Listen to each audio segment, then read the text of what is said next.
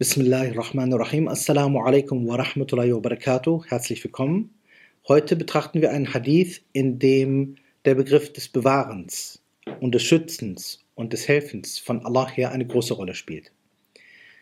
Es gibt zwei Varianten, die bei Anawi hier erwähnt werden in den 40. In der ersten Variante geht es äh, um das Bewahren bezüglich der Dinge, die schon bestimmt sind. Hier wird gesagt, Bewahre Allah, gemeint seine Rechte, das, was Allah beansprucht, so wird er dich bewahren.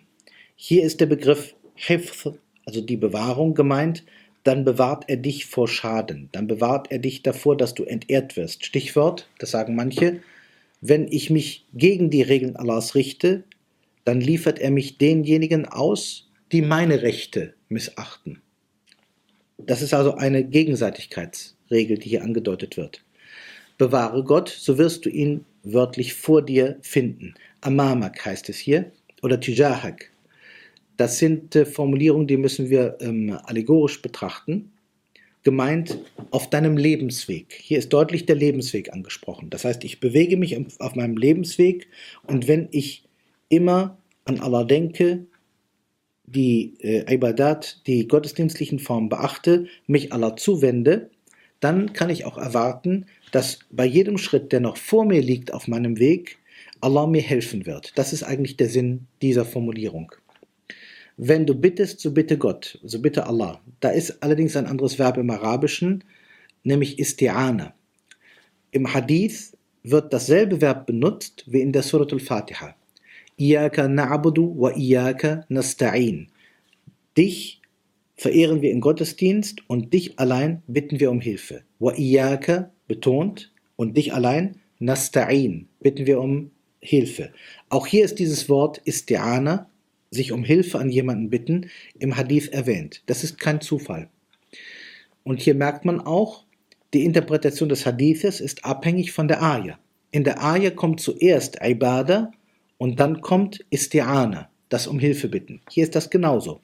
Bewahre Allah könnten wir auch verstehen. Bewahre Allah, indem du in deiner Art von Gottesdienst, was ja direkt und indirekt sein kann, immer Allahs Rechte bewahrst. Wenn Allah von dir Gebet verlangt, tu das. Wenn er will, dass du dich ihm zuwendest, dann tust du das. Wenn du die Regeln Allahs beachten musst, dann tust du das. Das alles nennen wir Ibadah. Das ist auch Ibadah im engeren und im weiteren Sinne. Und wenn du dann eine Hilfe brauchst, dann wirst du ihn vor dir finden, das heißt auf deinem Lebensweg. Und wenn du jemanden bittest, so bitte Allah.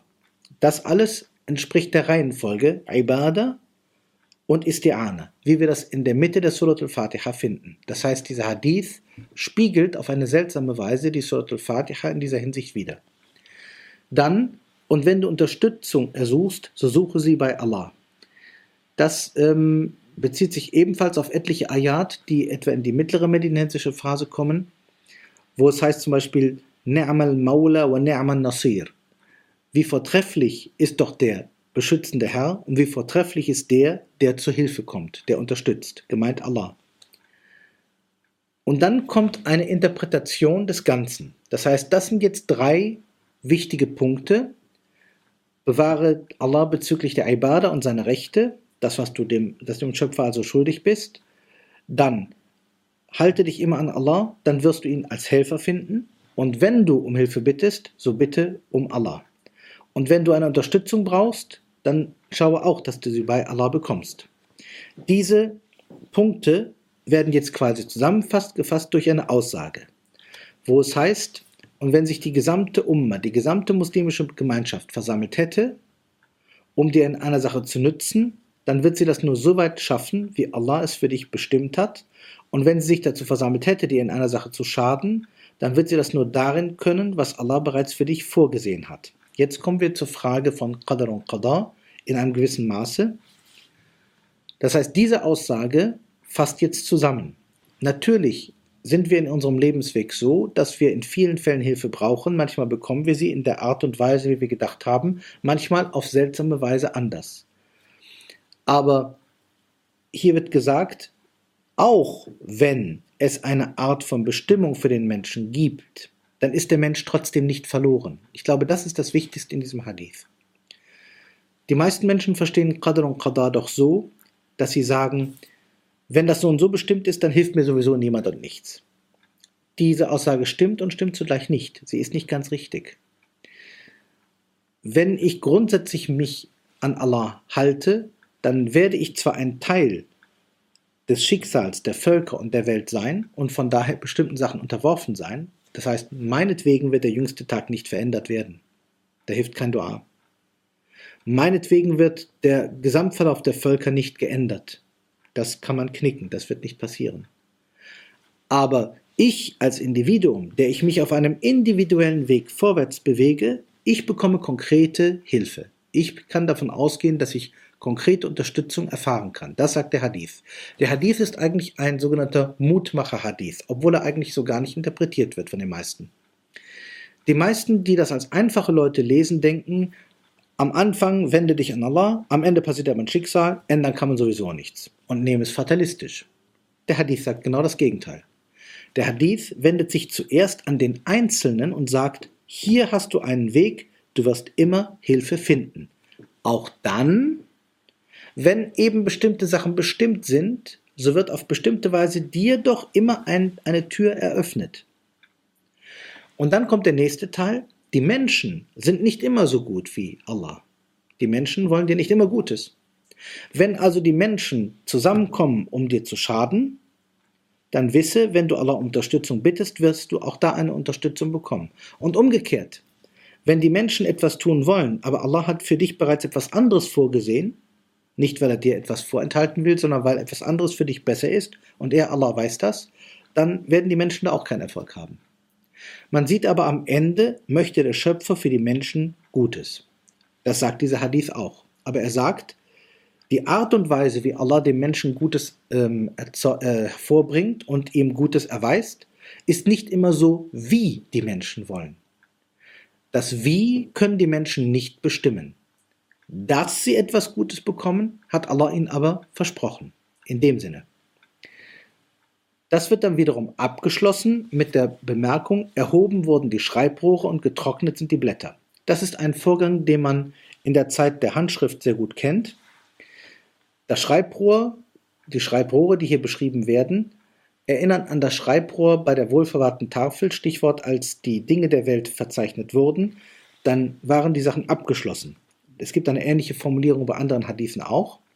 Gemeint ist hier, wenn jemand mit einem Schreibrohr schreibt und das Schreibrohr abgehoben ist, dann wird, der, dann wird die Linie des äh, Qalam, der Feder, nicht fortgesetzt. Es wird also nichts mehr hinzukommen. Da passiert nichts mehr. Der letzte Teil ist, dass die Tinte trocken wird. Dazu muss man wissen, wie man früher geschrieben hat. Wenn man zum Beispiel früher ein Wort geschrieben hat und die Tinte war noch feucht, konnte man noch ohne irgendein Problem bei der Tinte wieder ansetzen und weiterschreiben. Die Formulierung getrocknet sind die Blätter heißt, jetzt würde jede Änderung deutlich werden, es wird nichts mehr dazu kommen. Das heißt endgültig abgeschlossen. Und im Ganzen ist das eine Hierarchie. Wir können es umgekehrt sehen. Allah legte das Schicksal der Welt in einem großen, in einem großen Plan fest, der uns verborgen ist. Das sind die Schreibrohre. Innerhalb des Weltgeschehens wollen die Menschen verschiedene Dinge füreinander. Das ist die zweite Stufe. Und am Ende steht jeder Mensch in einer Gemeinschaft, die etwas von ihm will und Allah möchte vielleicht etwas anderes. Und das ist jetzt das Individuelle. Vom Allgemeinsten also Schicksal der Welt, Schicksal einer Gemeinschaft, Schicksal des Einzelnen. Am Ende muss der Einzelne schauen, wie er klarkommt. Und hier sagt der Prophet so, jetzt bist du an, am Spitze, an der Spitze der Pyramide. Du musst ja auch entscheiden, was du machst. Und du sollst dich an Allah halten. Wenn du die Rechte Allahs bewahrst, bewahrt er deine Rechte. Wenn du dich an ihn wendest, wirst du Hilfe bekommen. Das ist eigentlich der Sinn dieses Hadithes von dieser Warte aus. Und es gibt eine zweite Überlieferung, eine zweite Variante. Hier werden andere Dinge genannt.